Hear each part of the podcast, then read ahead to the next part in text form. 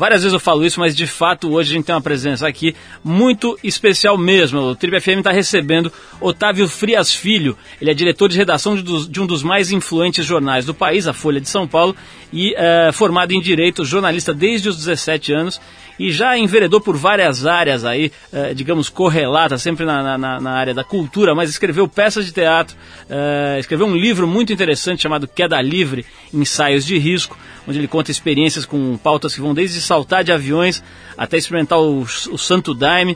E o caminho de fez o caminho de Santiago, que aliás ele não achou muita graça no tal do caminho Santiago, vou querer saber se é isso mesmo. Enfim, uma figura que transita por várias áreas, mas que já há 21 anos dirige a redação de um jornal importante de, de porte grande, enfim, um dos maiores jornais do mundo. No meio desse furacão todo que está assolando a política brasileira, a gente vai ter a oportunidade de bater um papo com, com uma pessoa que, cuja opinião forma opinião de muita gente. Daqui a pouquinho, Otávio Frias Filho com a gente aqui no programa. Vamos começar com uma música é, especial. Hoje a gente, na verdade, separou é, uma seleção de músicas só com covers de Jimi Hendrix. Eu acho que o Otávio Frias deve gostar. É, aliás, é um artista que é meio. É, é todo mundo, é, de alguma forma, apreciou, no mínimo respeita. Né? O Jimi Hendrix ele é uma espécie de padroeiro musical aqui do nosso programa. Então hoje a gente fez uma seleção de outros artistas interpretando músicas do Jimi Hendrix ou do James Marshall Hendrix, para quem prefere, nome de batismo. Você vai ouvir a gente, é, é, vai ouvir gente que talvez você nunca tivesse imaginado que, que fosse fã do, do guitarrista tocando músicas que provavelmente você não ouviu também. Né? A maioria, eu, por exemplo, a gente vai ao longo do programa vai tocar Earth, Wind and Fire, interpretando Jimi Hendrix e coisas desse tipo. Tem Chaka Khan, tem um monte de coisa legal, John Lee Hooker. Mas a gente abre com o Carlos Santana, é, um dos mais importantes nomes da guitarra em todos os tempos recriando Spanish Castle Magic. Vamos ouvir então Santana mandando Jimi Hendrix.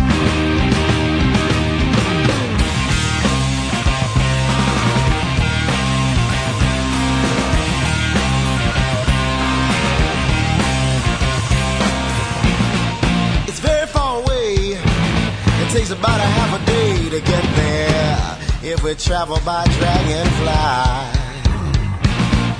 No, it's not in Spain, but all the same you know it's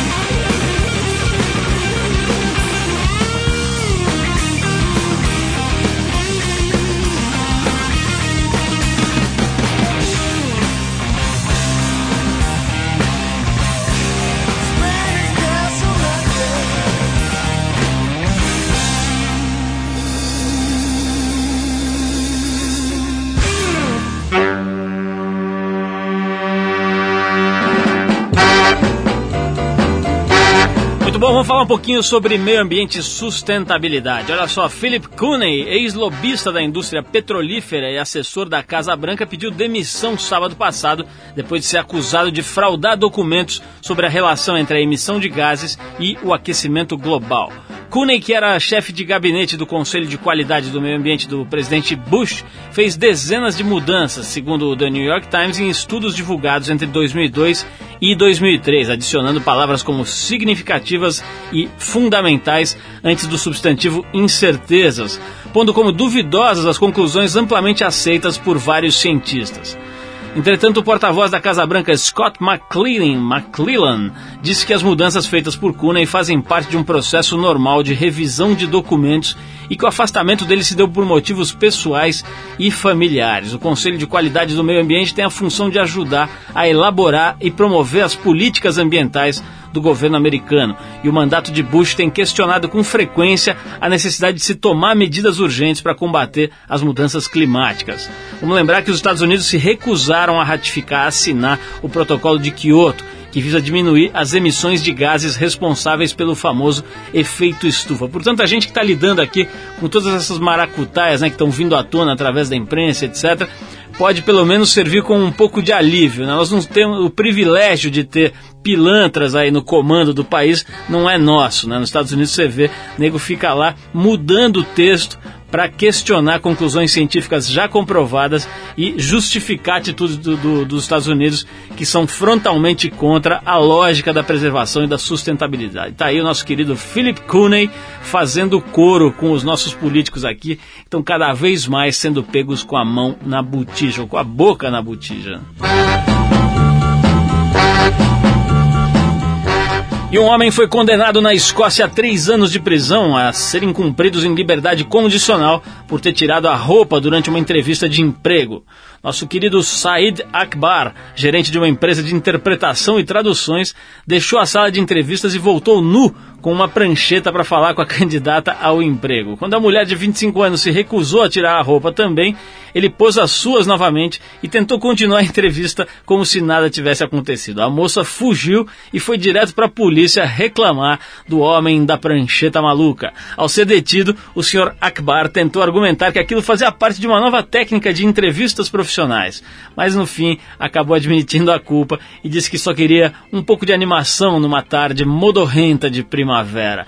Talvez se ele botou, onde é que ele botou a prancheta, né? Essa que é a grande questão que não quer calar, né? Se ele ficou com a prancheta na frente, atrás, à altura do peito, enfim, vamos tentar apurar isso. O Akbar não, foi, não só foi preso, como perdeu o emprego e também a namorada o deixou. Maldita hora que ele resolveu dar uma alegrada naquela tarde cinzenta. Muito bem, senhores, vamos tocar mais uma música aqui para alegrar essa sua noitada aqui. Nos anos 70, a disco music invadiu as rádios. Muitos críticos achavam que o rock iria perder espaço para nomes como Chic, Cool and the Gang e Earth, Wind and Fire, mas as bandas mesmo não estavam nem aí para esse papo. Os integrantes do próprio Earth, Wind and Fire ouviam Jimi Hendrix, por exemplo. E agora você ouve aqui uma homenagem que eles fizeram ao Mestre James, onde Voodoo Child na interpretação de Earth, Wind and Fire. Acredite se quiser, vamos ouvir.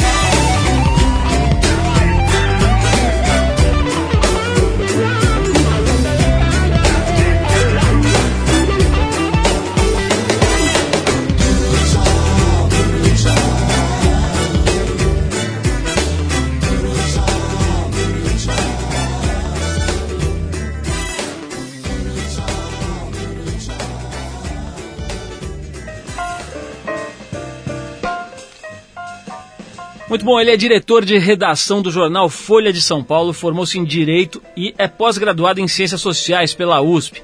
Trabalha como jornalista desde os 17 anos, já escreveu peças teatrais e chegou a encenar uma delas, chamada Rancor. Aliás, com o grupo de teatro do José, José Celso Martinez Correia, né? Controvertido e respeitado diretor. E lançou há algum tempo um livro muito interessante chamado Queda Livre, Ensaios de Risco Nesse livro, é, é, ele tem até um pé, eu, pelo menos na minha visão, no chamado jornalismo gonzo, naquela escola do Hunter Thompson, que o repórter vai e se envolve, vivencia mesmo, é, é, escola da qual a gente tem aí um, um digamos, um, um, aluno gauche lá na trive, que é o Arthur Veríssimo. Mas no livro do Otávio ele descreve sete experiências ligadas aos sete pecados capitais, um livro muito legal. Estamos falando então do Otávio Frias Filho, como a gente apresentou aqui no início, que agora está com 48 anos e trabalha à frente da redação da Folha já há 21. Otávio, não dá para começar essa entrevista sem te agradecer né, pela distinção de ter vindo aqui. É, imagino como esteja hoje a tua agenda, que já não deve ser das mais fáceis, agora com toda essa movimentação no cenário político e, e enfim, escândalos de todos os gêneros e, e qualidades, você abriu um espaço na tua agenda, é uma distinção. Então, antes de mais nada, obrigado por você ter vindo, Otávio. Eu que agradeço, Paulo. Bom, vamos começar. Eu estava falando aqui sobre esse teu livro, né? Eu realmente fiquei encantado com esse livro, porque você imagina que, que uma pessoa que tem um cargo diretivo numa entidade tão complexa como é um jornal grande, né? Não tenha tempo para fazer esse tipo de experiência, quase que um projeto pessoal autoral, né? E, e, muito menos ainda um projeto tão ligado ao que à sua atividade. Eu queria saber como é que foi a, a ideia de fazer esse livro, como é que você arrumou tempo para fazê-lo e, e, que você contasse um pouquinho dessas experiências, dessas sete experiências. É, apesar de o trabalho em jornal ser muito absorvente, assim, em matéria de tempo, né, sempre procurei é, desenvolver algum tipo de atividade pessoal que não tivesse ligação direta com o jornal, né? Como você disse, escrevi peças de teatro e escrevi livro de ensaio, escrevi esse agora com esses ensaios, enfim, que já foi publicado há algum tempo, mas são ensaios parte jornalísticos, parte literários, assim. E para mim foi uma coisa muito muito boa de fazer, porque no livro você tem uma liberdade que que no jornal normalmente você não tem, né? No jornal tem a questão da pressa, as coisas têm que ser feitas com muita eh, rapidez, você está limitado também por uma série de regras jornalísticas que num texto mais mais livre, assim, mais solto, num livro, eh, essas regras não existem. Né? Otávio, nessas experiências que você relata no livro, né, tem uma particularmente que me chamou muita atenção, porque por toda a carga de responsabilidade que você carrega, a gente imagina que você não vá se dispor a relatar uma experiência como, por exemplo, tomar o, o, o chá lá do Santo Daime, né? aquela, aquela substância que o povo do Santo Daime toma e que é um alterador de estado, enfim, é uma, é uma, uma, uma substância é, que, que muda completamente a tua percepção. Você demorou para você tomar essa decisão de expor essa experiência? Foi um negócio fácil? Conta um pouquinho esse episódio específico. É, eu primeiro fui convidado por uma revista para escrever um, uma reportagem e resolvi saltar de paraquedas e fazer a reportagem. Né? Essa foi publicada na revista República e depois veio a ser o primeiro capítulo do livro. Eu fiquei bastante contente com o resultado e resolvi é, escrever textos assim narrativos sobre outras experiências limite, assim situações extremas e tinha amigos que eram daimistas e pedi para, enfim, ser convidado, né, para justamente para escrever a respeito. E fiz uma viagem para o Acre, né, porque a sede da, da religião daimista é no interior do, do Acre. Fiquei lá algumas semanas e, e experimentei a ayahuasca, que é a, a bebida é, mágica, né, que é, funciona como uma espécie de, de, ritual assim de eucaristia né, dos daimistas. Ela de fato exerce efeitos assim de alteração de, de percepção, né, uma, uma, ela contém substâncias que são parecidas com a são semelhantes assim quimicamente com a mescalina, né, e, e, acabei escrevendo isso tudo, né, como é a vida lá no Mapiá, que é essa localidade no Acre, que é a sede da, da igreja do Santo Daime, como é que são os daimistas, o que eles pensam, o que eles sentem, e também tive a ocasião de descrever um pouco a, a miração, né, que é o, como eles chamam, o efeito da bebida, é, tal como eu percebi nas vezes em que eu, em que eu tomei. Agora, te, te, ocorreu que isso pudesse, de alguma forma, ser usado contra você? Porque vocês estão toda hora tendo que se defender ou que, ou que atacar, eventualmente, né? Enfim, tendo, tendo que polemizar com entidades, com pessoas de, de força política muito grande. Quer dizer, te ocorreu que alguém pudesse usar isso contra você em algum momento? Ocorreu essa possibilidade, mas eh, acho que cairia no vazio, porque a religião do Santo Daime eh, não é uma religião ilegal. Não é? É, embora haja controvérsia sobre o uso da, da substância, da ayahuasca, é, a prática dessa religião não é ilegal, ao contrário, é uma religião que existe desde tempos imemoriais no, nos rincões da Amazônia, uma religião, não essa religião, mas o uso da ayahuasca, o uso da substância remete ao tempo dos, dos incas, dos antigos incas. Então é um uso muito enraizado, uma tradição muito forte em certas partes da Amazônia. Né? E, e, não é uma religião ilegal. Né? Eu tive uma atitude assim quase que de antropólogo, né? De parte jornalista, parte antropólogo, de ver, de compreender, de sentir, de é, refletir o que eu estava testemunhando, transmitir para as pessoas o que, que os, os daimistas é, pensam. Né? Eu próprio, evidentemente, não me converti num, num daimista, mas, é, enfim, eu respeito o grupo como um, uma, uma, uma, identidade que eles têm, com as preferências, opções que eles têm. Né? Agora, Otávio, você definiu de alguma forma agora, relatando a tua experiência com o Daime, com essa, com Iauacre, etc., o que deveria ser a função, o que era a função original do repórter, né? Quer dizer, vai lá, vivencia, descobre, levanta os fatos, experimenta quando é o caso, né? Para poder relatar. Você não acha que hoje está faltando isso no jornalismo? Que a gente tem a impressão que o jornalista está tá virando um recebedor de e-mails ou um, ou um mergulhador de goggles, né? O cara fica ali na frente do computador e acha que vai sair daquela caixa toda a informação do mundo. A gente teve aqui, inclusive recentemente, a, a visita do Chico Sá, que talvez seja um, um dos últimos representantes da, da, da real reportagem, né? E, e, e, eu perguntei isso a ele, queria repetir para você, que não está faltando um pouco isso no jornalismo brasileiro? É, eu concordo em parte, né? Eu acho que o Chico Sá é um bom exemplo que você cita como um repórter que tem uma característica autoral, assim, ele tem um texto muito pessoal, tem estilo e tal. Eu, inclusive, gosto pessoalmente do, do estilo dele. Agora, eu acho que tem espaço para todos os tipos de jornalismo, quer dizer, acho que tem um valor eh, num jornalismo mais objetivo, mais noticioso, mais uh, seco, não é que não se entrega tanto a liberdades assim de estilo, de voos, de imaginação. E acho que também tem espaço para um jornalismo mais mais uh, mais literário, né, mais autoral, mais pessoal. O jornalismo desse tipo mais literário ele exige mais tempo, né? Por exemplo, para fazer cada um dos, dos ensaios aí do, do meu livro, do Queda Livre, é, eu demorei vários meses, né? E isso num regime assim de jornal diário, mesmo de revista semanal, é difícil você é, conseguir organizar uma estrutura na qual os repórteres tenham tanto tempo para fazer textos que, que sejam realmente mergulhos, né, nos assuntos como eu pude fazer para o livro. Né? No dia a dia de jornal, mesmo de revista ou de televisão, isso é bastante mais difícil, né? Agora a gente ouve a versão que uma das maiores divas da soul music fez para a balada Little Wing do Hendrix. Ela nasceu Yvette Stevens, lá em Chicago, mas ficou mais conhecida com o nome africano Chaka Khan, que ela assumiu depois de entrar em contato com o grupo de ativistas negros Black Panthers. Vamos lá de Little Wing com Chaka Khan e depois a gente volta para saber o que o Otávio Frias Filho acha do nosso amigo Roberto Jefferson. Vamos lá. Muito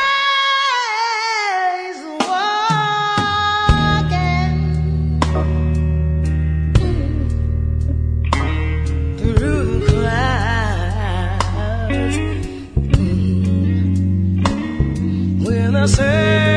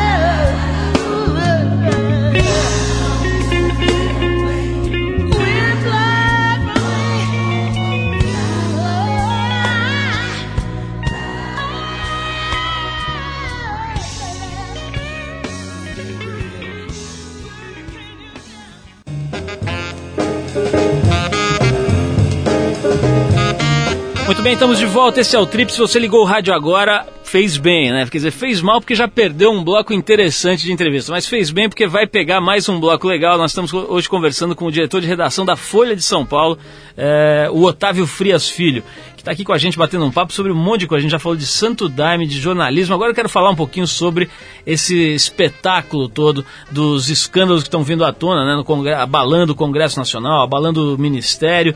Eu queria saber especificamente sobre a performance do Roberto Jefferson, que é um, um advogado, né? Como é que foi a tua análise desse, desse show do Roberto Jefferson no depoimento? É, ele sem dúvida é um, é um, político performático, né? Ele se expressa bem, ele mediu muito bem o que ele estava colocando, né?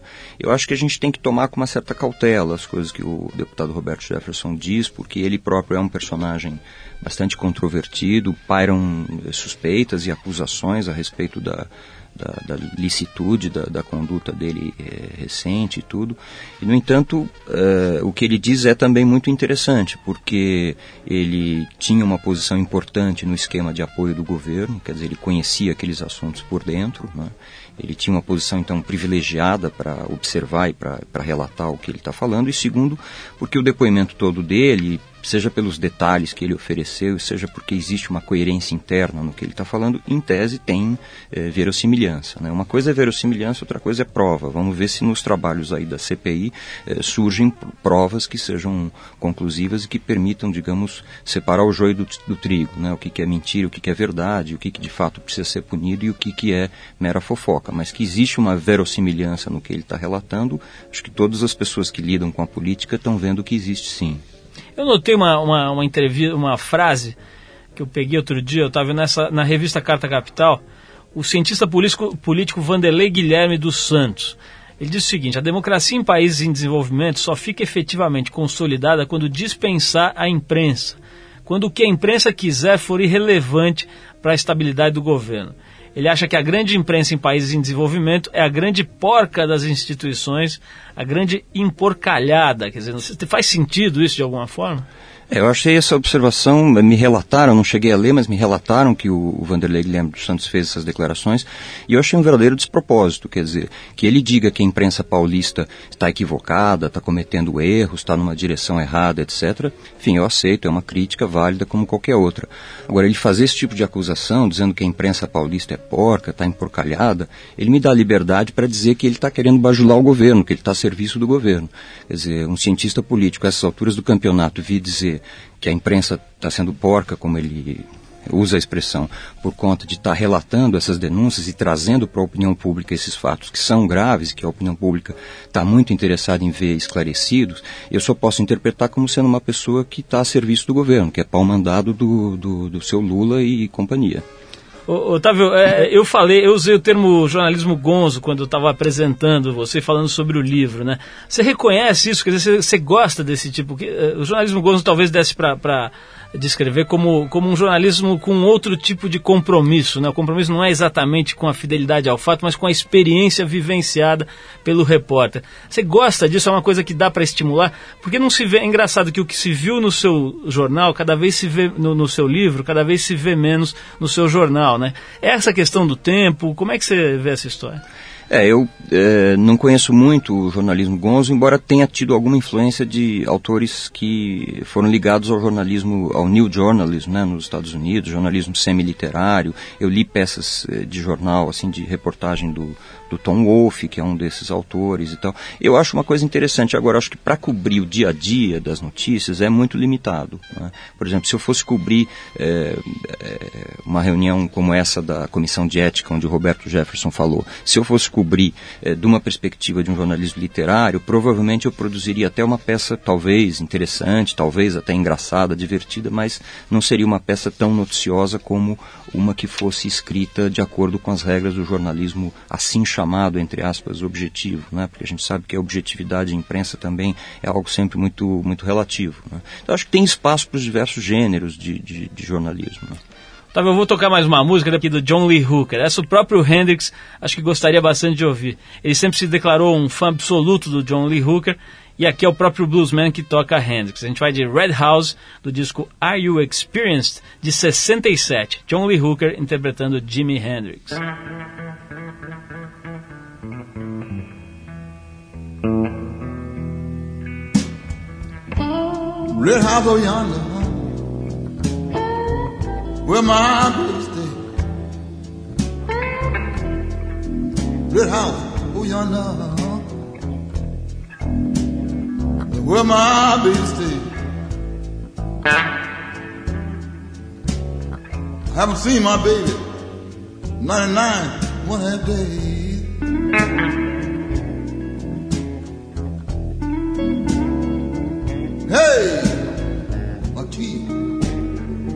Went on like the door. Something wrong. My teeth put it like the more. I believe my baby Change the lock on my door.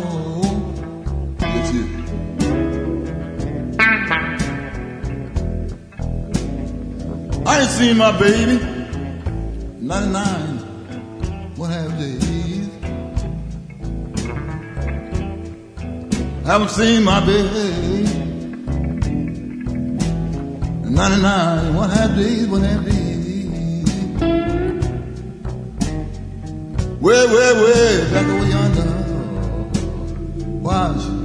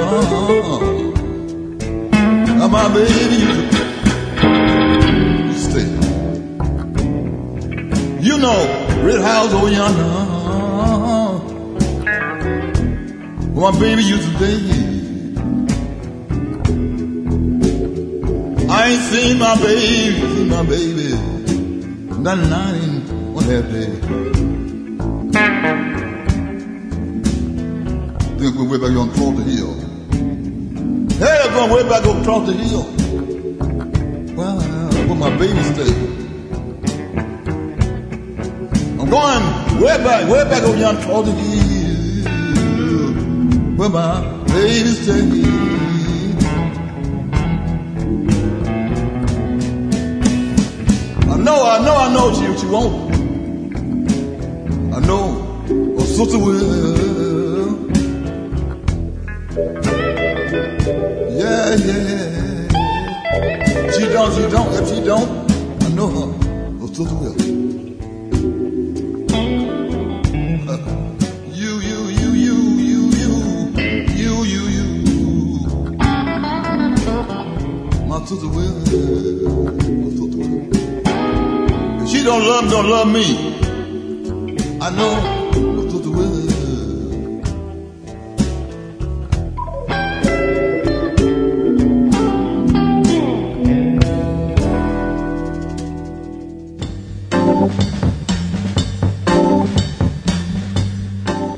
Muito bem, embalados pelo John Lee Hooker, a gente está de volta conversando hoje com Otávio Frias Filho, diretor de redação do jornal Folha de São Paulo e que dirige a redação desse jornal há 21 anos, já muita experiência nesse campo. É quase impossível, a gente tem tanta coisa que a gente quer saber do Otávio com relação à mídia e jornalismo que é quase impossível falar com ele sobre outro assunto. Antes de eu entrar um pouco mais na, na visão de mundo pessoal dele, eu quero saber aqui, Otávio, tem a galera do tá, tá discutindo aí pelo MSN é, sobre os temas que a gente está é, conversando aqui. E o Erlon Evaldo, um belo nome aqui, o cara podia se lançar na carreira artística com esse nome aqui. O Erlon Evaldo, de Curitiba, pergunta o seguinte, acho que é uma coisa até que você já disse outro dia numa entrevista e tal, mas eu quero formular também aqui a pergunta do Erlon, que é o seguinte, é, hoje está se quase que se construindo uma, uma nova linguagem por conta do, do trânsito de e-mails né, e de, de mensagens rápidas via MSN e, e, e, métodos desse tipo. Quer dizer, as pessoas começaram a desenvolver códigos para se comunicar de uma forma supostamente mais rápida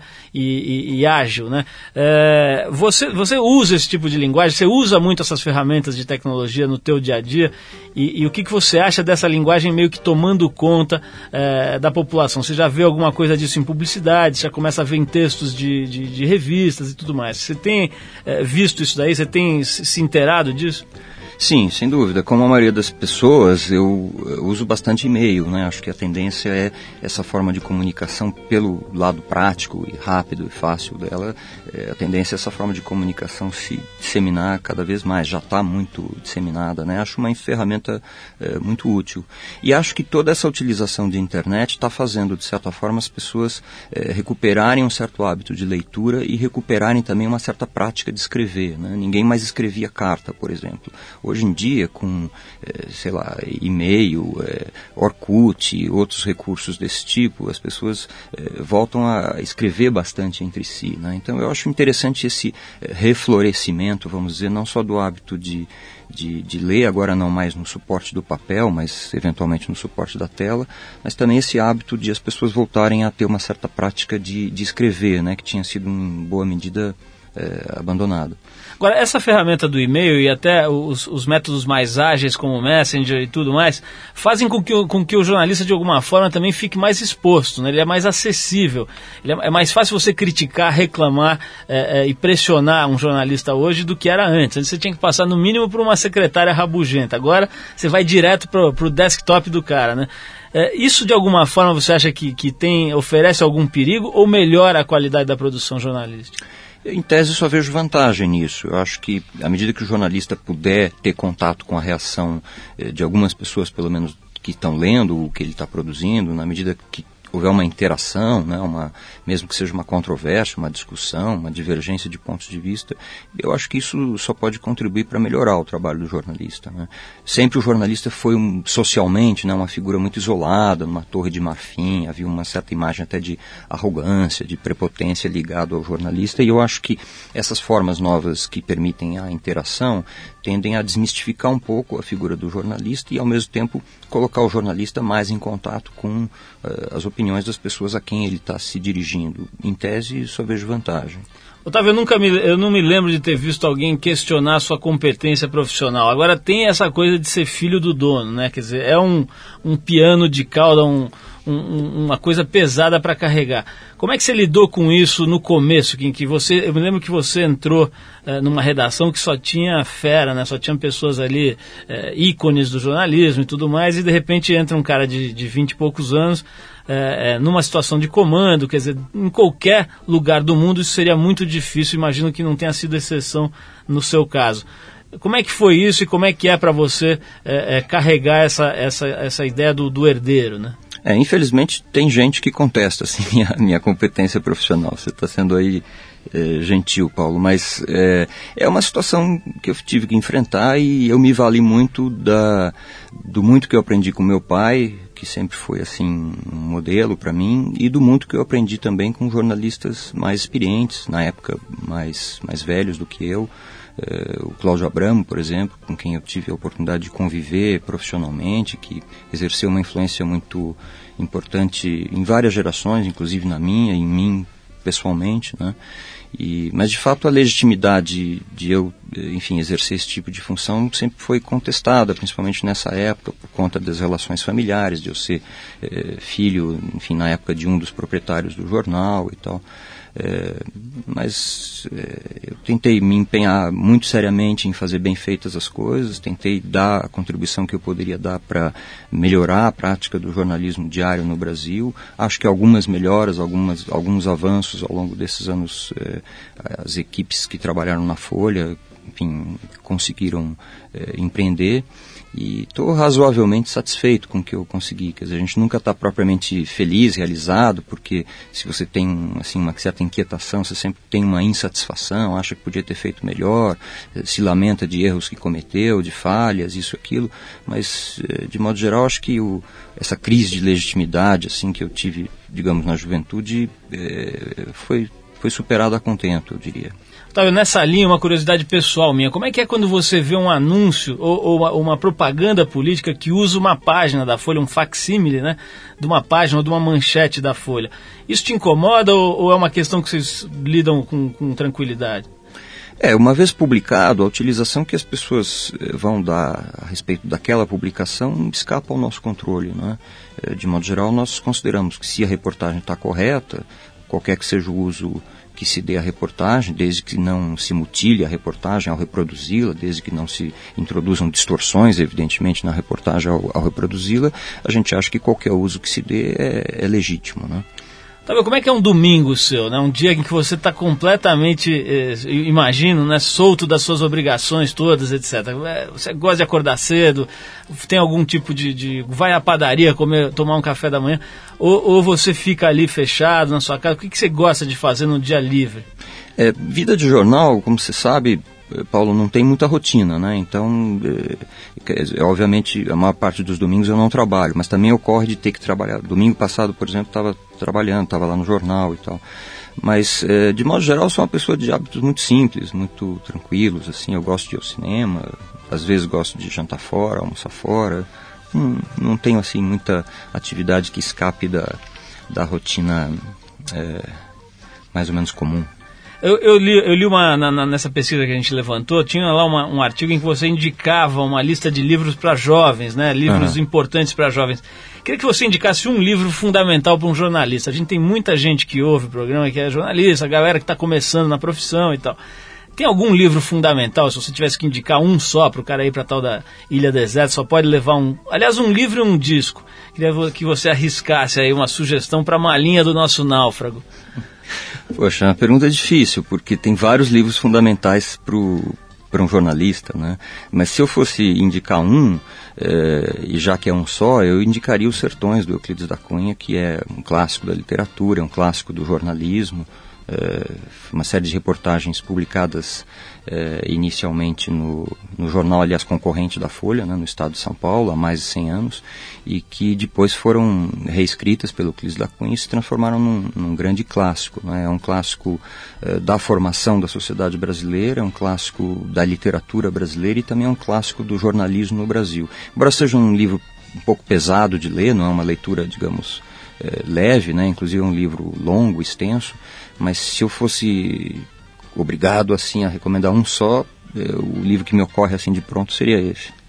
Otávio, olha, eu, eu, ultimamente tenho dito aqui que eu tenho me sentido como o Jô Soares naquelas entrevistas boas que o povo fala, oh, na hora que acaba, né? Porque não quer que termine. Realmente é muito legal, a gente gostaria de ficar aqui horas batendo papo, não temos esse tempo, então eu queria te agradecer muito aí a, a esse esclarecimento todo sobre todos esses aspectos que a gente abordou aqui e te dar os parabéns mais uma vez por um trabalho que eu acho que eu acho não que, que é sabidamente fundamental para a democracia, para a cultura, né? O trabalho que, que o jornal uh, que a Folha faz para a cultura, para a democracia no país é fundamental. Não tem ninguém que, que possa contestar isso. Então eu queria te dar os parabéns. Você está à frente disso há 21 anos, né? Um trabalho difícil e muito necessário. Então queria te agradecer a presença, te dar os parabéns e liberar o microfone aí para você dar um, um tchau para os nossos ouvintes, porque a gente vai tocar mais uma música, é, é, um cover do Jimi Hendrix aqui. Paulo, olha, eu que agradeço a oportunidade de estar aqui com você, sou admirador do seu trabalho já há bastante tempo, gosto muito dos produtos que, que vocês fazem e agradeço também, obviamente, a atenção das pessoas que estiveram aqui nos ouvindo. Obrigado. Obrigado, Otávio. Vamos lá, então. Agora é a vez dos góticos do The Cure, né? Que outro dia eu tava vendo a MTV, tinha um programa dos piores cortes de cabelo da história do rock and roll